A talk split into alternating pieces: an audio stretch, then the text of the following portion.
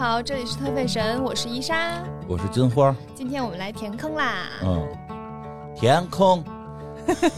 上 上次这个就就两票高高票这个获胜的这个 Celine 的这个 听众指定节目啊，这个开始了。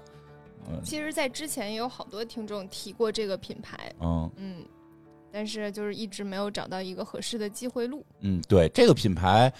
呃，喜欢奢侈品的朋友们可能是都知道，嗯，但是喜欢这个品牌的人很多，但是在这个比较有意思是在这个社会面传播其实很小，嗯，对吧？就是大家可能不一定知道这个品牌，但是它的包包你基本上都见过啊，因为。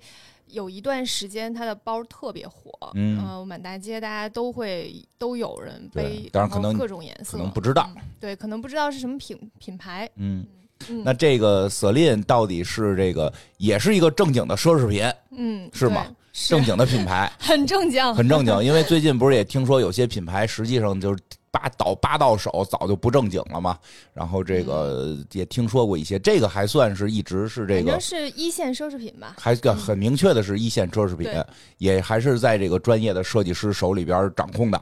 是的，其实很厉害。其实确实，我有好多朋友也都说说你们什么时候讲讲瑟琳啊？我说这玩意儿可能没流量啊，还是应该有的。因为最近其实呃，瑟琳在国内还是挺火的。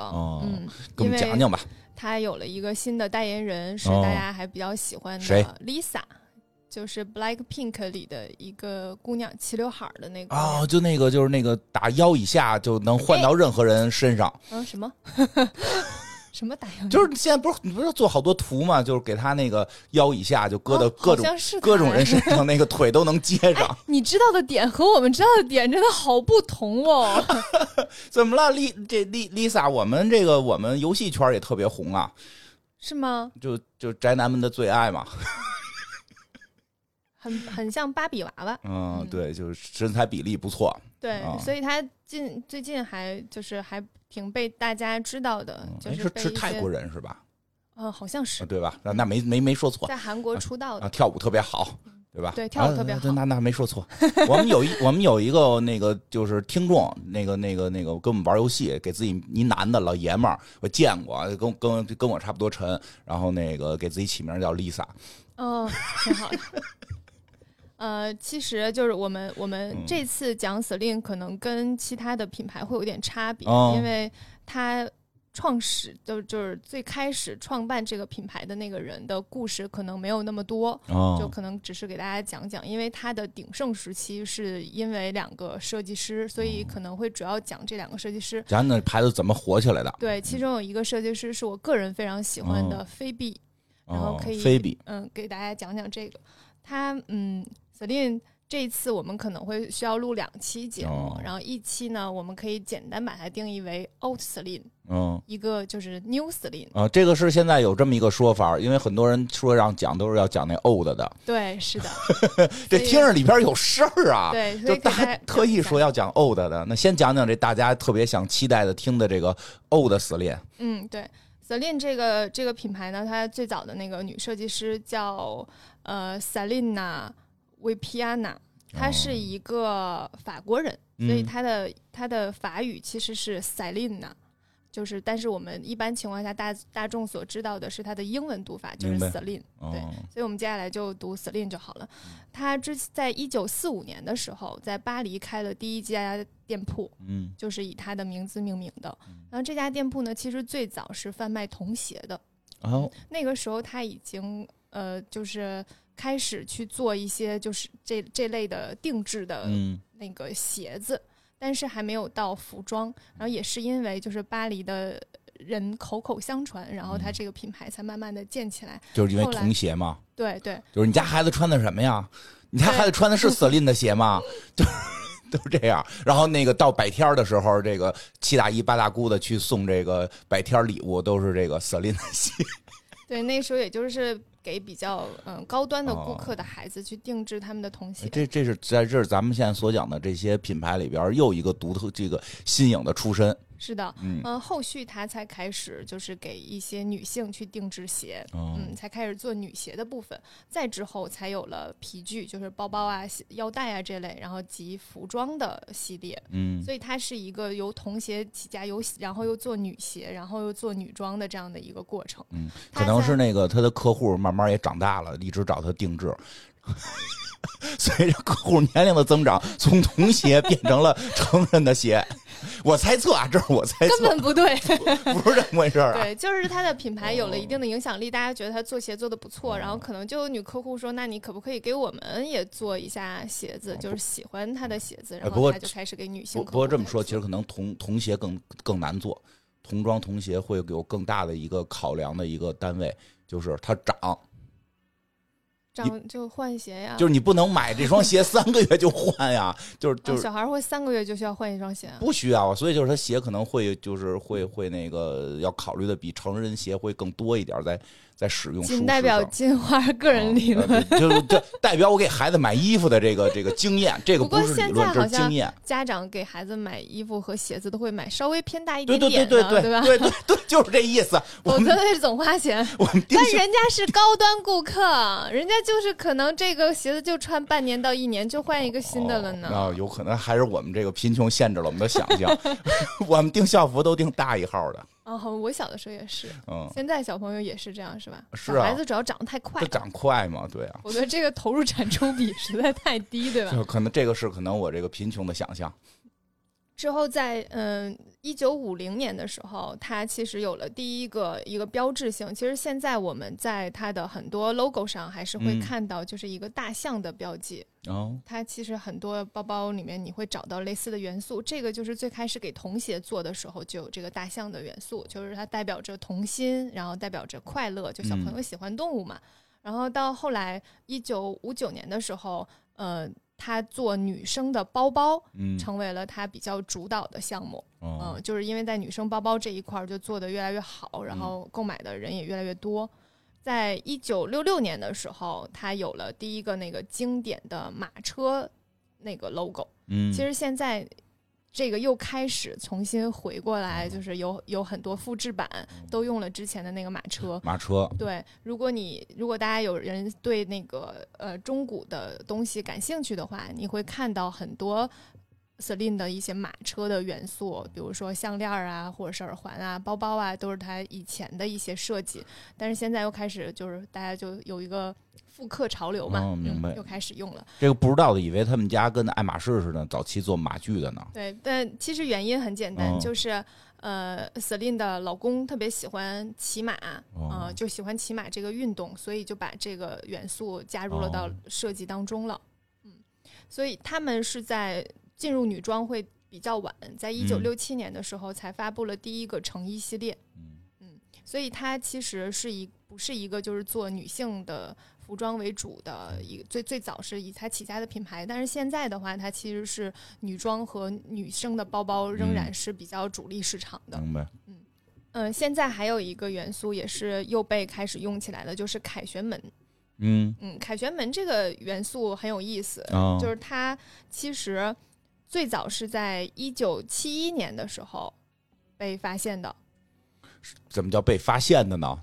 就是因为他当时就是车停在那个凯旋门前面，啊，他看，然后哎，咱们国家居然有个凯旋门，就看到了，就看到了凯旋门，得到了灵感。对，得到灵感，哦就是说觉得哎，这个元素也许可以用到，但是这个凯旋门也不是你想用就能用，是吗所？以当时是有得到就是批准的，还得去申请呢。，对，有一个批准的过程，然后他们才把它变成了一个品牌的官方的一个元素。哎，你说这事儿也奇怪啊，这凯旋门好多这都想用这个设计当设计元素哈。嗯，你说我家门口那德胜门怎么不是一样吗？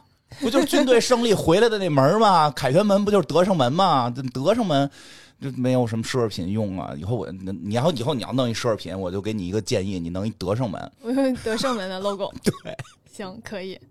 嗯，不过凯旋门确实有这个法国的这个代表象征。嗯，哦是的，所以这个就是前面的这些故事都听起来就好像是很很平淡的一个品牌发展史，嗯然后事实上也确实是这样。嗯，就是并没有什么曲折离奇的故事，然后也没有就是让大家觉得这个人有什么呃呃值得去讲的八卦，嗯它就是一个品牌创创始的过程，然后不断的有一些新的设计灵感嗯进入的一个过程。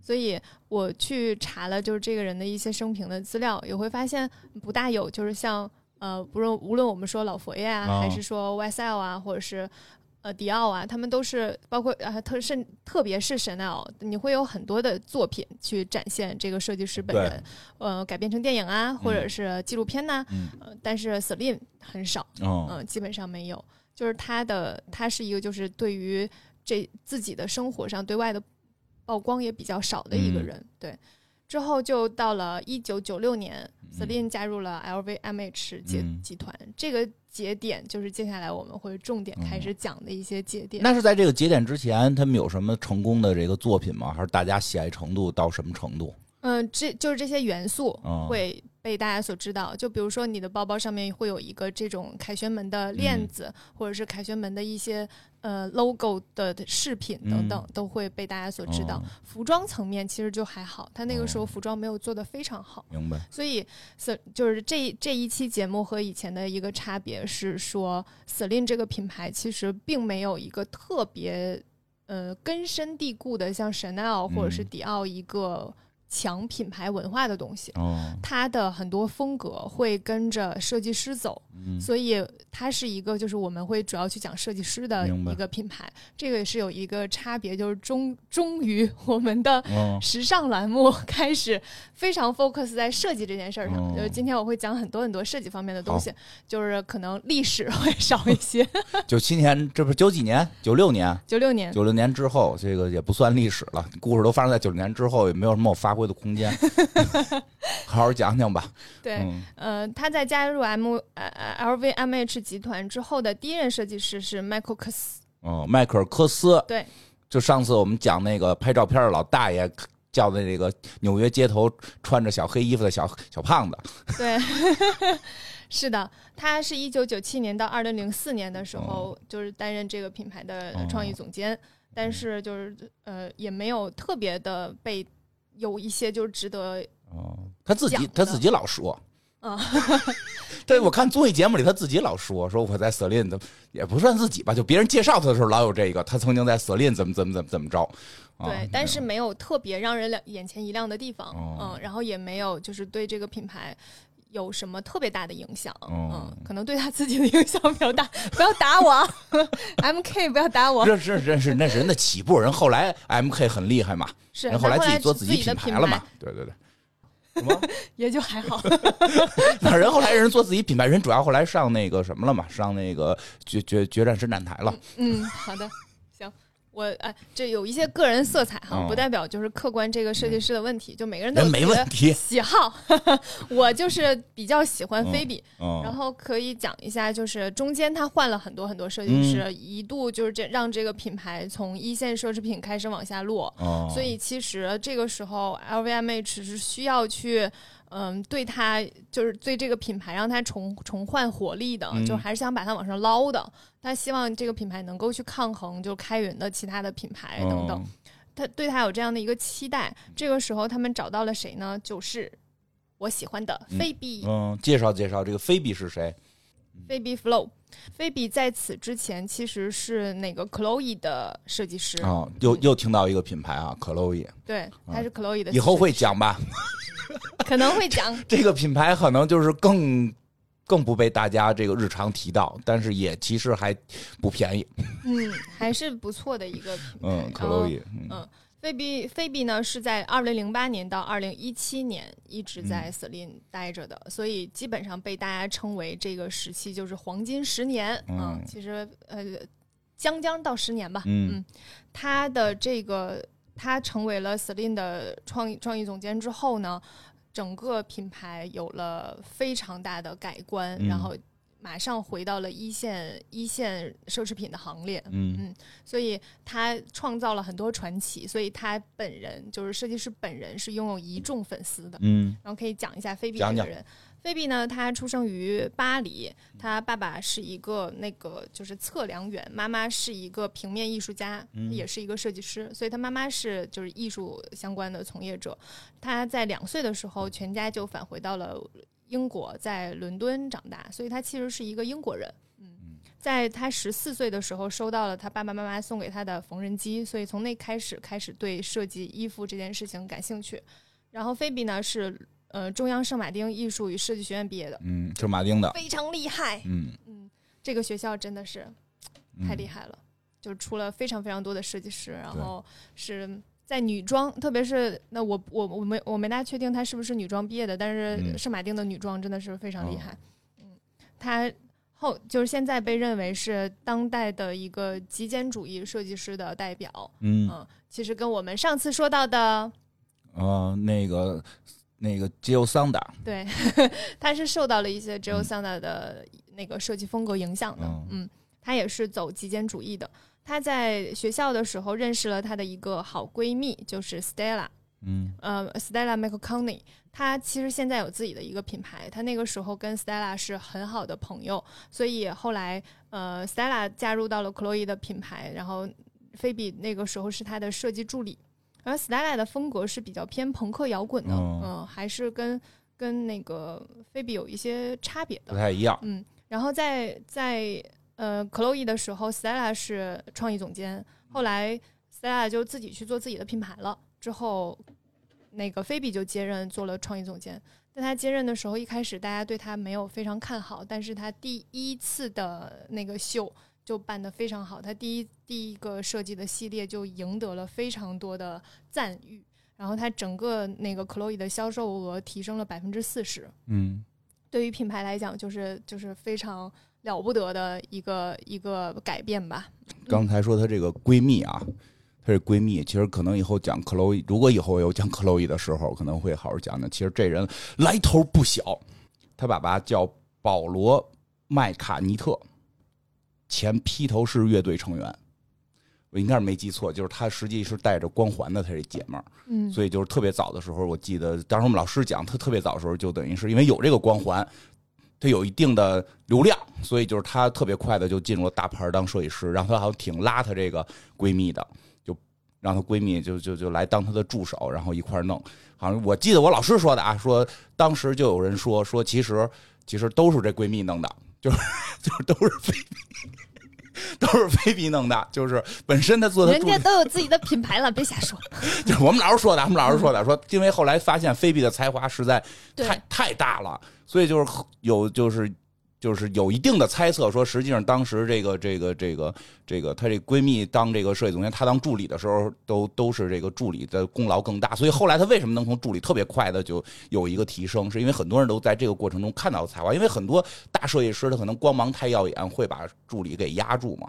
但是他这个关系是比较这个奇这个这个略有奇特啊，这行吧，仅代表金花老师观点，我老师的观点，不是我的观点啊。我们因为我觉得他们俩风格还是有一定差异。嗯对所以还嗯有待考证吧。嗯 之后，菲比在零六年的时候，那个生了女儿，嗯嗯、她就决定离开 Chloe 回归嗯家庭。嗯就是离开了两年。嗯、在零八年的时候，Celine 就是它的品牌，不就刚才说几个设计师嗯来回倒手之后，它的那个开始地位有所下降嘛。嗯 LVMH 就是想把这个品牌再再盘活，哦之后就找到了菲比，说：“哎，你可不可以来给我们当创意总监，Celine 的嗯创意总监？那我们可以让你参加董事会。”嗯，之后菲比就提了一个要求，就说：“那 Celine 的工作室要从巴巴黎搬到伦敦，因为我家里在伦敦，我需要照顾我的家庭，哦，所以 Celine 的办公室那个工作室就因为他搬到了搬走了。对，是的。所以挺厉害。嗯、你能看到，就是 LVMH 是完非常看重他的才华的，是、嗯就是是有信心他能够去为这个品牌注入新的活力的。嗯然后事实也证明，就是他们的选择是对的。哦菲比在进了 Celine 之后就，就是风生水起。嗯嗯，就是跟可乐期期间其实也不错，对，但是在 Celine 就感觉是就是如鱼得水，就更适合他的两风格了，年不知道干了什么，更适合他的风格了，可能是。对，他嗯就仿佛找到了自己的那个最最适合的那个方向，嗯然后就是完全没有，就是被束缚到，然后就开始呃大方的展现自己的才华。然后这十年真的是 Celine 就从又回归到一线的那个一线奢侈品的行列，同时有了一众粉丝。然后大家大家就不光开始认可 Celine 这个品牌，然后更多的人是在认可菲比这个设计师本人。嗯呃，所以。呃他后来离开离开 Celine 嘛，就是到时候再给大家讲的，然后很一片粉丝哀嚎。对，大家还是非常喜欢他的。然后他整个的风格是那种温柔又理性的现代女性风格。嗯他也是走那个极简主义。那我们之前其实有找过，就有讲过很多有女性主义的设计师，对，他们会比较强调说女性在职场上是可以跟男性一样的，她是可以穿西装的，也可以走那个中性的路线，会怎么样？对。但是菲比的风格更像是他相信女性力量，嗯。她相信那种温柔又坚定的力量是不同于男性的。嗯。所以他的表达上会跟会会有别于其他的比较偏女性主义的设计师的表达，所以嗯明白。你会看到这个就是女性还是会穿那种强调腰身的裙子呀，然后也会有那种廓形的西装啊，嗯。她很喜欢高领毛衣啊、阔腿裤啊，就是这种这种设计，所以她的风格特别像就是职场女性的，嗯。就是现代职场女性的风格。嗯其实我是还挺认可一件事儿，就是你可以在在职场当中去强调女性风身份的，嗯，对。就是你去强调自己的女性，因为女生其实有有在职场当中还是有一些优势的，就是她嗯可以用一个温柔的、温柔的，就是又坚定的语气去去抵抗所有的一切，嗯。嗯，所以它其实是能够化解很多东西的。就这件事儿，也许是一个特性，是可以做表达的。就是我比较认可它的这个方向。嗯，我也我其实觉得女性主义这件事情，就是大家都会有不同的想法，我们要允许不同的想法去存在，然后选择那个适合自己的表达。主要是自由。同时，我又我我我觉得他的设计风格是我在就是我有几个朋友在那个四大嘛，嗯就是四大会计师事务所，然后我会觉得他的风格会很像我在这种四大会看到的姑娘哦穿的衣服。是吗？你还进去过呢？嗯、对啊，哦，为什么？这个没 没什么，是，防疫不让我进吗？不是 你，不是我是我我没事，随便问问我，我因为我没注意，我我我不是也有四大四大的朋友嘛，但是我都没见过，没去过人办公室，没见过里边，我就没见过他们上班穿什么。嗯，嗯就是会就是会很多很利落，然后哦颜色会偏偏那种嗯比较偏米色的米色色调的，哦然后会很少鲜艳的颜色，跟跟 Joe Sanda 其实很像，它是哦很很有那个风格的。然后他在一零年的时候，就菲比在一零年的时候就获得了英国时尚委员会颁发的年度最佳设计师奖，嗯，然后一一年的时候又被美国时装设计师协会颁为年度国际设计师，所以他其实在这个在 Celine 就是让 Celine 的品牌得到了发展，自己的设计生涯也得到了发展。真棒。然后菲比在的时期，Celine 的销售额由二点三六亿美元提升到八点二三二呃八点二八亿美元，哦，所以在商业层面也是非常成功的。这个成功呢，很大一部分是归是归功于他设计的包包，嗯。呃，所以我特别想讲就是他包包的这个部分，嗯。嗯，这个就是当时的 IT bag，他设计了可能没有特别多吧，十款，嗯然后大概有个七八款，嗯都是非常火的，嗯就这个比例上来讲就已经很厉害了。押宝押的准，是的，就跟老师期末考试给你押了五道题，高中考押五道题，四道都考中，你这种了不起对，啊！叫什么先给大家 IT IT bag？对，IT 这个概念我们之前也说过，嗯，你再说一遍，你又不记得了你？再说一遍，我不讲，什么人啊？我不讲。行，呃，在二零一零年的时候，嗯，有一款包包叫 Celine Luggage，、哦。然后在国内大家称为笑脸包，嗯。因为它的那个呃包面设计上面很像一个笑脸，嗯，就是有有有脸在上面的，有一就是我想想啊，线条设计。我想想啊，长什么样啊？长得跟个囧似的。哎，对对对对对，我们那会儿都管它叫囧包，你们叫笑脸包，哪儿有笑啊？就一囧。囧包听着也太不 我们那会儿都是，你买囧包了吗？你囧包什么色的？笑脸包。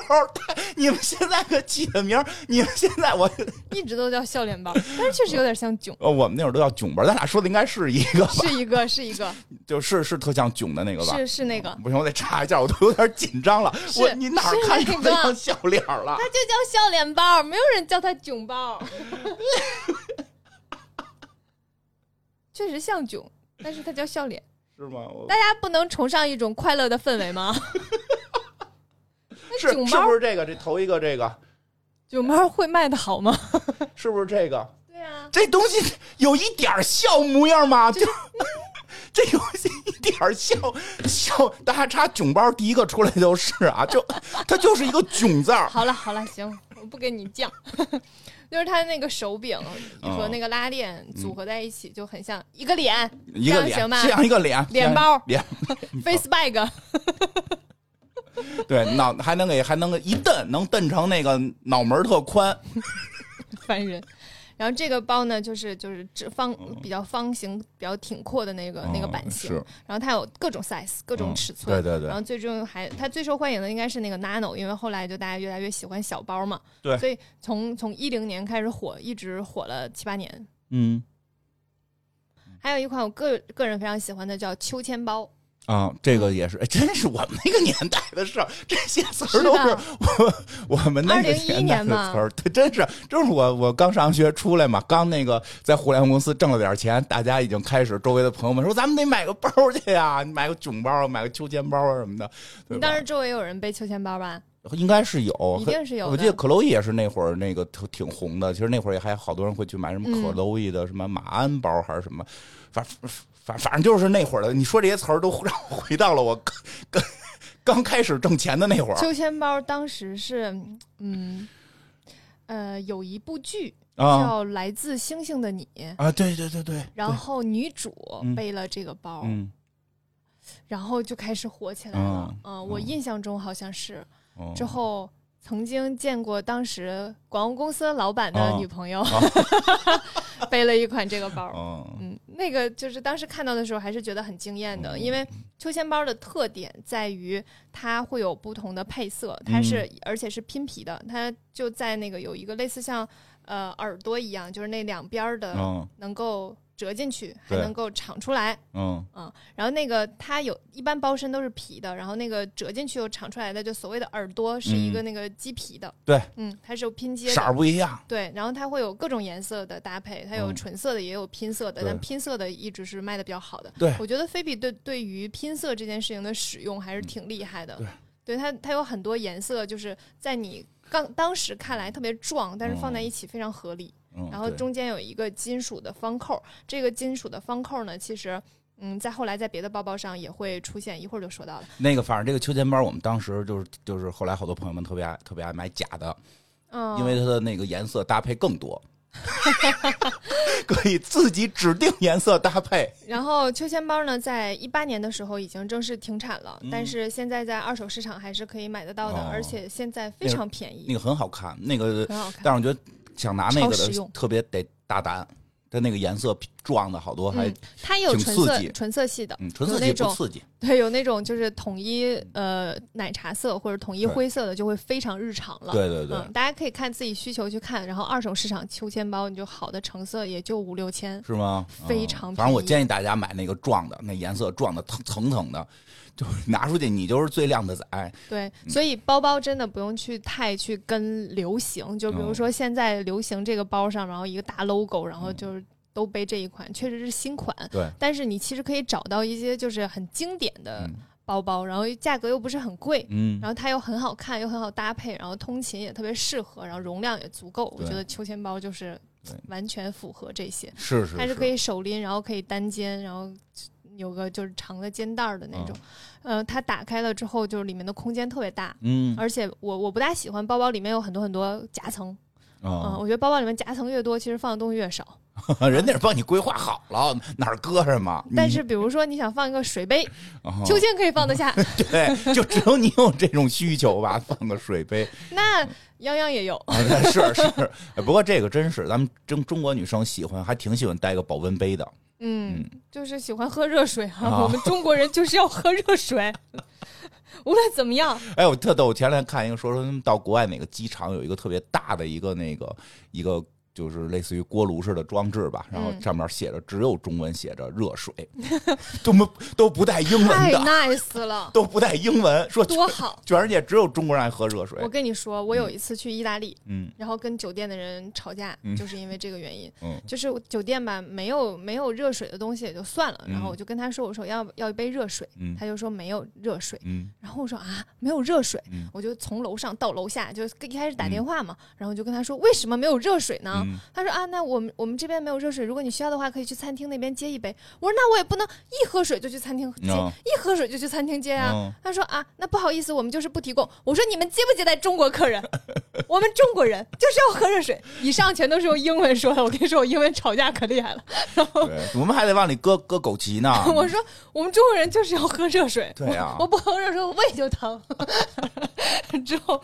那个那个接待我的那个意大利帅哥，哦然后就开始说啊，那您回去，我们稍后给您送一杯。我说好的，嗯我就上去了。我想说，你起码给我一壶吧，给我一壶热水。然后就有一个意大利小哥嗯敲了敲门，然后手里拿了一个那种喝咖啡的，下面一个碟子，啊上面一个杯子，还有个小盖子，那么一口热水他怕。烫着你，他怕烫着你，这不是外国打官司麻烦吗？他给给我你端杯热水，你呱一喝，然后哎呦不行，烫着我了，你一告，然后赔好几百万，这事儿不是没有过，这外国都小心，就不能出这种事儿那个？杯子对吧？就大概就里面可能只有八十我觉毫升。我觉得这是一个特别大的文化差异，就关于热水很有意思，是的，对对对，得喝热水。之后我后来就就是去这种欧洲国家，日本就没关系。嗯去欧洲国家，我就会自己带一个烧水壶，对你带了一个旅旅行用的旅行用的小小皮洗脸盆？小小皮暖水壶嘛，不是 得是烧水壶，啊？对，烧水壶。暖水壶它不提供热水，我烧水，人说了，你出去点茶，然后说不要搁茶叶，太怪了。说到说到喝热水的事儿了，嗯，，对，所以你有喝热水的需求，你就可以买一个就是这种能搁保温杯的，能能放保温杯的包包，嗯然后你就可以买个小点保温杯，然后买个小点包包，其实也挺好的。它那个空间放个遮阳伞什么的都 OK，就很嗯很很适合。然后第三款包包呢，就是呃 Sling Belt，就叫鲶鱼包，它叫鲶鱼。你你脑子里面现在有那款包吗？你再说两句。鲶鱼嗯，哦，你不知道，嘿嘿这个是一一年的一款包，嗯然后它的包包是因为包身正面有两个那个皮皮绳打了一个结，结完之后就坠了两个皮绳下面，像一个鲶鱼鱼的须子对对对那个也见过，对，所以它有一个外家号叫叫鲶鱼包。嗯呃，鲶鱼包也是就是通勤强包，我跟你说，嗯这些所有包都是你上班特别适合背的。是吗？对哎，我查查，我怎么觉得我周围人好像没人背鲶鱼包啊？那个时代，有，绝就对。因为可能另两个包有点那个占满了我周围的。你认识泱泱吗？那会儿我不认识泱泱、啊，泱泱有一个，杨洋什么没有啊？我们把泱泱就是嗯塑造成一个什么包都有的形象，真的好吗？嗯，对对对，这个还真是那会儿我周围的人没怎么有用的，嗯，但是这个是有的，是见过的，都在选择里，但是最后都选择了囧包。这个就是一一年的一款包，这都是那两年出的，对，那确，实非常的这个厉害。嗯，而且就是我我我我说一下，就是我觉得更厉害的一点是什么，就是尤其那个囧包，那个就是它感觉有种突破，它是不不不像是拿之前什么东西改良的嗯，或者改造的，或者是都是，啊，对，就是那个囧包的突破特别大，我觉得。嗯然后那个那个秋千包，实际上也那个颜色的那块的那个搭配也是突破，那也是其实很多品牌对对它在颜色那块的搭配也是当时很少有人敢这么用的，而且它用的非常好。它这种突破创新性，其实是在奢侈品里边，这个这个这个好多奢侈品走秀的时候很突破。啊，他他到到了卖货的时候，还是要保守一点，为为了那嗯个、那个销量嘛，对吧？但是他这个是是一下能把这些有突破的东西，能够在市场上做的这个这个呼风唤雨。那会儿我们真的周围这你说这这三款包，尤其是前两前两款，我周围的那个同事啊，什么亲戚呀、哎呀，就那两年反正嘴里就老是这点事儿。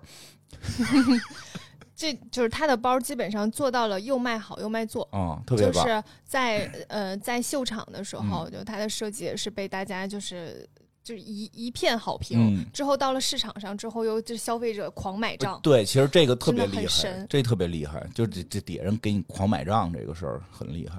对，有很多包，其实你 T 台上看很好看，拿来你装不了水壶，对吧？因为这好回事？好用啊！哎，真的，其实挺有意思。那两年我记得好像大家都流行弄大包，嗯，就我我我我我我们那两年啊。当然，你就像你说的，现在时代这个这个时尚变得成小包好了，对，是不是因为年轻人不爱喝热水了？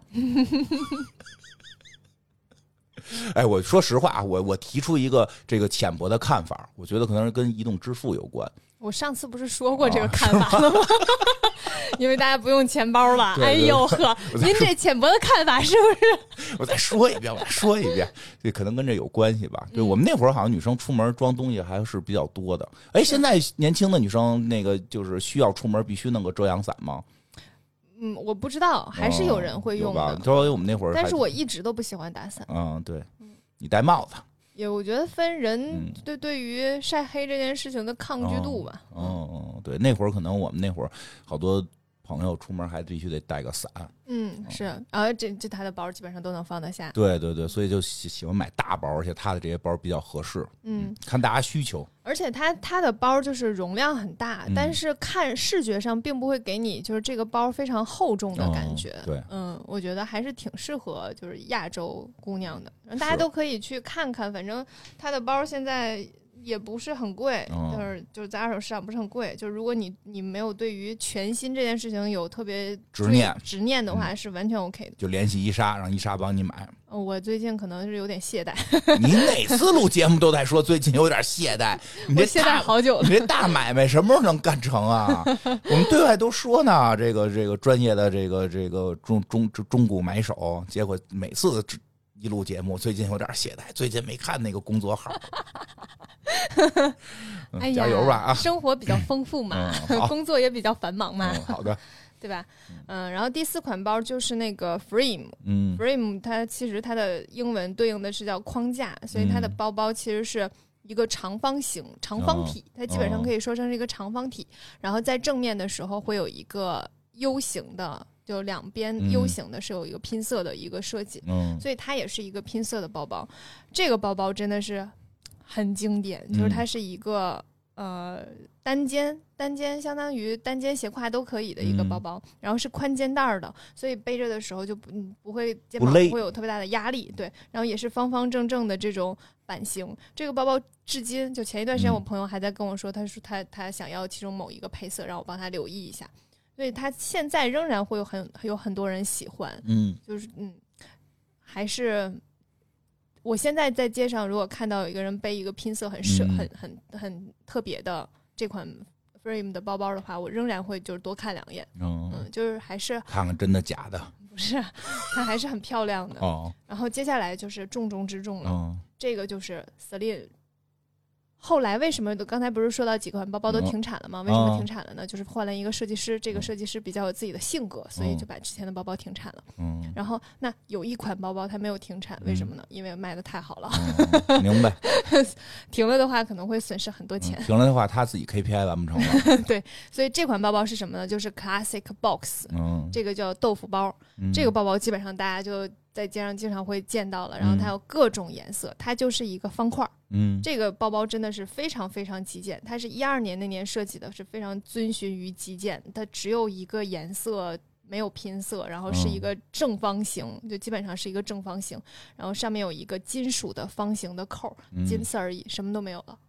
嗯，然后一个肩带儿嗯结束了。然后大家很多人在看那个之前不是有一次录蜡笔小新嘛，然后哦有听众跟我说：“哎，你看蜡笔小新那个 妈妈背的那款包就是这样。的。嗯我猜可能是好画，一个方形中间画一个金扣结束啊。嗯。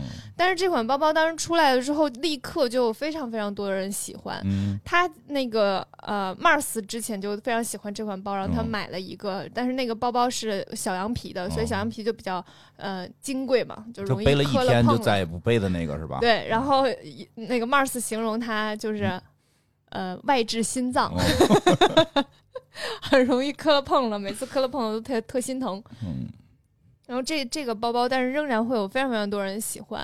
然后它有各种颜色，还有各种嗯皮质。嗯、到呃，它后来有大号，有小号，然后还有一个 tin，就是比较偏中中间的号的。嗯所以我现在仍然在出不同的款式，哦然后不同的颜色，所以在专柜还是能够看得到。还有卖对，然后它价格也一路飙升。之前现在多少钱了？最早是大概两万多，现在嗯就是有三万多、四万多都有。然后好皮质的就可能更贵，就比如说嗯蜥蜴皮的就可能更贵，但是也可以去考虑去那个嗯二手市场看看。啊，嗯，就这个包包二手市场的话，会价格稍微拉低一点。嗯嗯然后但是也没有什么特别大的差别，就是嗯设计还是原来那个设计，没什么变化，所以还是可以去考虑的。嗯这几个这五个包包是想跟大家着重讲的哈，嗯然后那其其他的其实还有像 Car Casip，就是一个嗯也是停产了一个包包，它那个包包也是一个正方形，但是比较比较有复古气息的那种，就是它有很多类型的包包，但大家都可以去看一下。如果说让我推荐购买的话，我推荐秋千 Frame 和嗯 Classic Box 哦都是可以买的。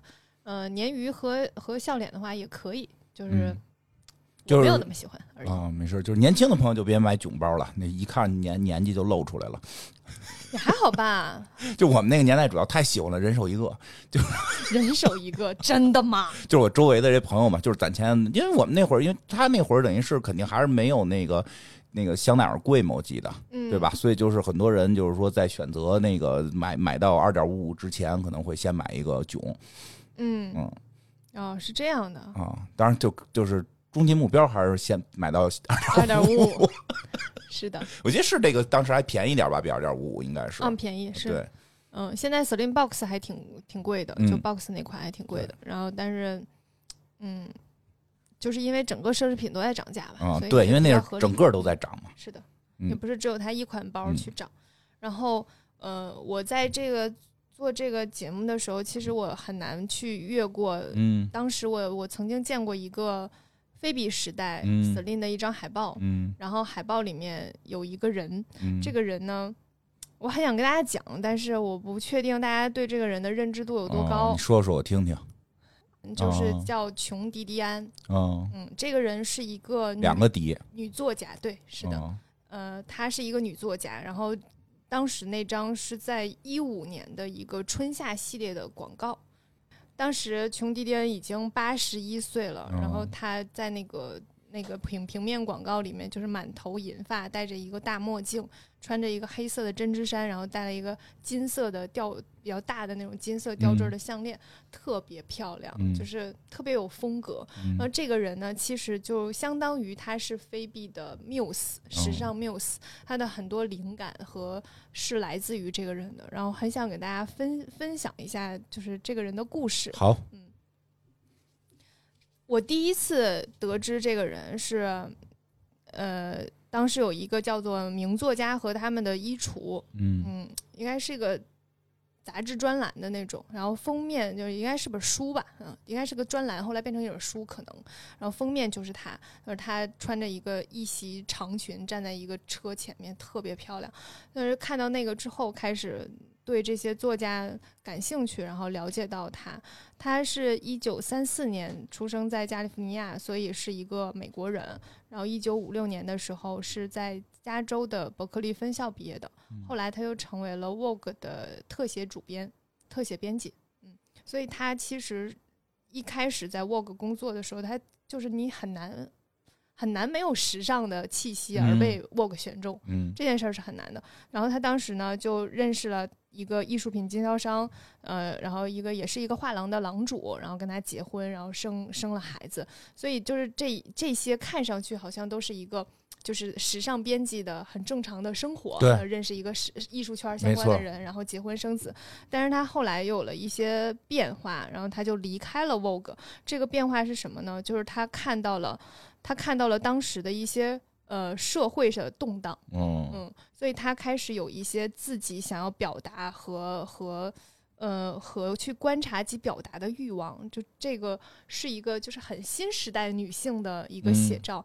她在美国六十年代的时候，那段时间不就是有一个反战文化运动啊，哦或者是有一大堆嬉皮士啊、摇滚哦乐的诞生。然后他当时就意识到，就是这些这些青少年们，就是每天在外面游荡，他是没有过去且没有未来。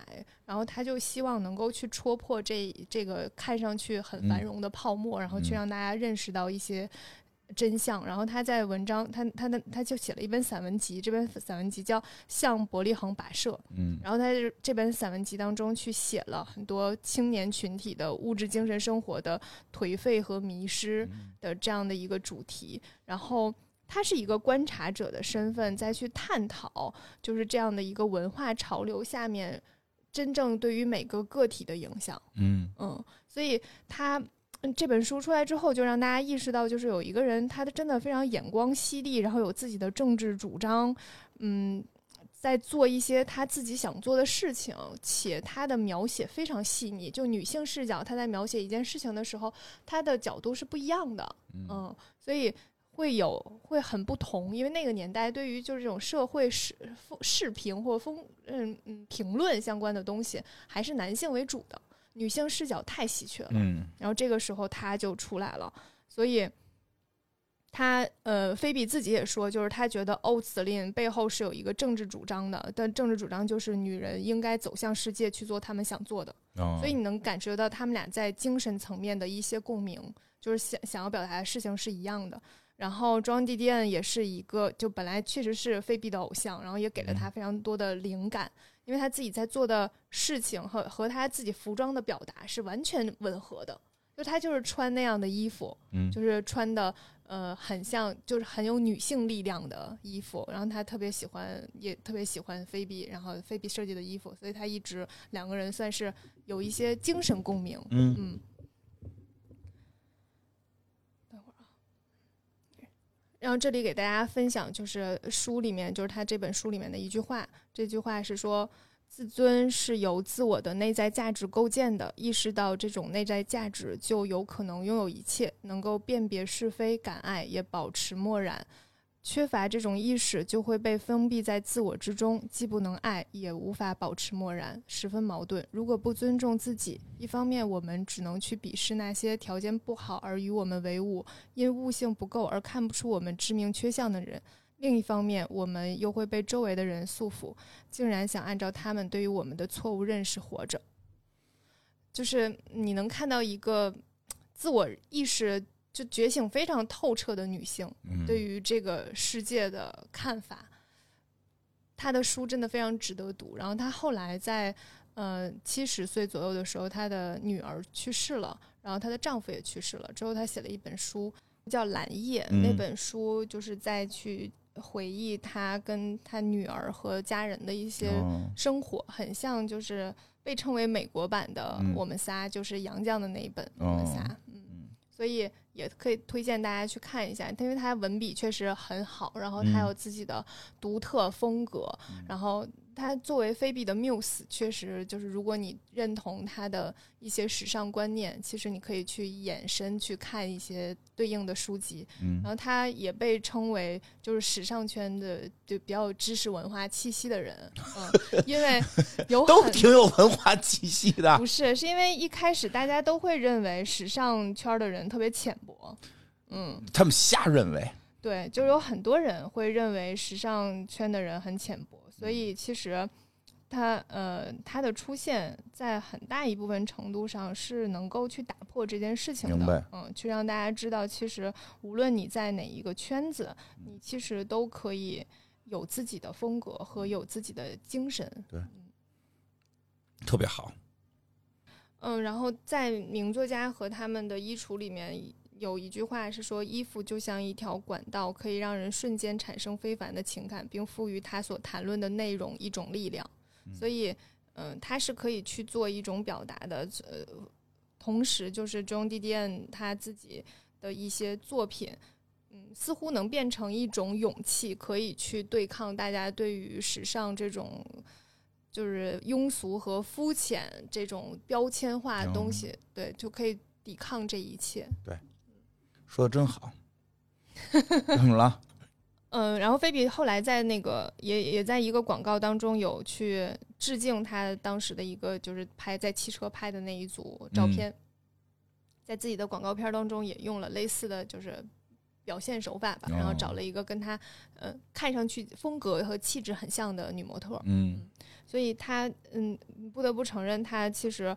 菲比是在用自己的衣服，然后表达了一个跟他有精神共鸣的人的精神，有点那个逻辑吧。嗯所以我特别喜欢这两个人，就是他们都有自己的有自己的那个世界，然后能够有一个非常强大的力量。嗯，然后中央弟弟案在二一年十二月二十三日的时候去世了。哦嗯嗯，八十七岁去世的。嗯，所以。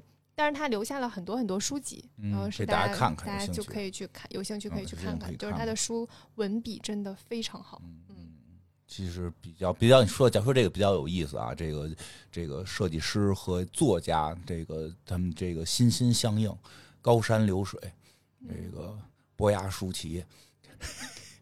其实挺有意思的。其实很多时候，大家这种艺术创作，大家处在不同的门类，用自己的，有的是用剪刀，有的是用笔，有的是用电脑，有的是用摄像机，有的是用照片儿用任用嘴，对吧？用手，用各种各样去表达。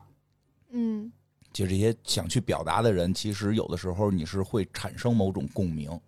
是的。这个其实真的比较有意思。因为很多的表达它是有一个精神内核的，然后这个精神内核一样的时候，对他有的时候就会有一种 就是说，作为评论者可能会哎评论哎他是因为这样这样这样，他是因为那样那样，他们在某个点契合，但实际上在那个产生共鸣的一瞬间的时候，并没有那么多的解释。嗯。啊，只就像谈恋爱一样，只是一眼就看上了，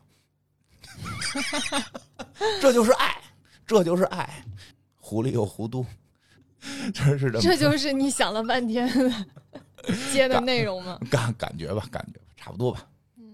奥斯林这个、嗯。这个时期其实是很多人会很想念的时期，但是。然后这个时期，呃，虽然嗯不是很有所有人都经历，嗯，嗯。但是其实他的作品全都留下了，嗯。所以大家还是可以去看到他们的作品的。嗯。然后菲比在二零一七年的时候完成了一八年的秋季系列，就离开了 Celine 嗯之后，但是他在去年七月份的时候宣布会推出个人品牌，哦嗯，然后他是那个 LVMH 的股东之一，嚯嗯对，所以就是嗯，大家期待一下好吗？哦他的个人品牌，怎么着是是有人跟你说不期待吗？你这话 听着有点有点有点是要这 大家好好期待一下。我跟你说，哦去年在七月份的时候，这个消息一放出，哦然后就是就是整个时尚圈有点炸了，是吗？因为。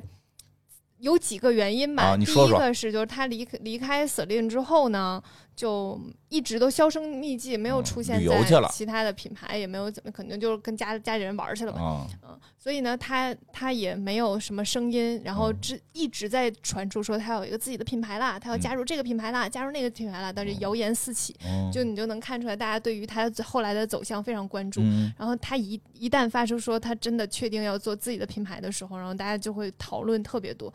其中一个讨论就是他的风格，嗯，他圈的那片市场，就是哦喜欢他风格的人，一下就会被他他拉进去。哦，这是非常正常的。就可能我以前是喜欢 Celine 这品牌，嗯其实是因为菲比。但如果说呃，本来 Celine 就是菲比走了，我可能就不再买它了。嗯而现在它有一个自己的品牌，那我一定会都会去买它。然后另外还有一个原因是这样的，就是最近 BV 不是卖的挺好的吗？啊，编织包，编织的那个包包，嗯对，BV 现在的设计师是 Daniel Lee，嗯丹尼欧利以前就是在菲比的工作室工作的，算是他的徒弟吧。哦嗯，所以他的风格上会有一些就是菲比的影子在。嗯然后丹尼欧利呢，呃，在加入 BV 之后，其实出了很多的设计，然后是有一点极简主义的。然后就是嗯反正就是本来喜欢极简主义那批人，可能会开始喜欢他们了。啊，喜喜欢买 BV 了，但是现在，就是听说听我听说这意思，就是很多品牌很紧张，哎，很嗯紧张，没错。然后，然后现在呢，但那个菲比要自己有自己的品牌了，所以嗯这个，嗯而且他作为 LVMH 的股东之一，你就想象他这个品牌出来得有多少资源投在他头上。然后同时呢，BV 是开云集团的，菲比呢是 LVMH 的，你看这不就对上了？啊，让我们静静等待吧。嗯，为那个什么怎么说来的？为 Prada 担心，不是就是老老大老二打架，老三完蛋吗？会吗？为什么意思啊？不就是这都是一般是头部两个打，然后那个排第三，因为头部两个打抢市场，第三个最后会被挤没。所以我反正我个人很期待菲比自己的设计师品牌，因为其实，嗯，他自己的自己的品牌的话，价格也会比这种奢侈品便宜一些。哎，这个是，这个是，其实是，其实就是有的时候那个听节目听我们节目听多了，就就是这个真是喜欢到设计上边的话，其实很多时候都是买设计师品牌，嗯，对吧？那毕竟那牌子挂着自己名字呢，肯定得有点私心。多好，我相信就是他这几年回来，保证又有一些新的变化。然后你很期待，我已经看出来了，你是他的粉丝。我很期待，是的。嗯，行吧，那这个今今天这集差不多到这儿，咱们那个下下周听听，就是没有了这个菲比的这个新色链。对，讲一讲新色链。好的。嗯，好，谢谢大家，再见。拜拜。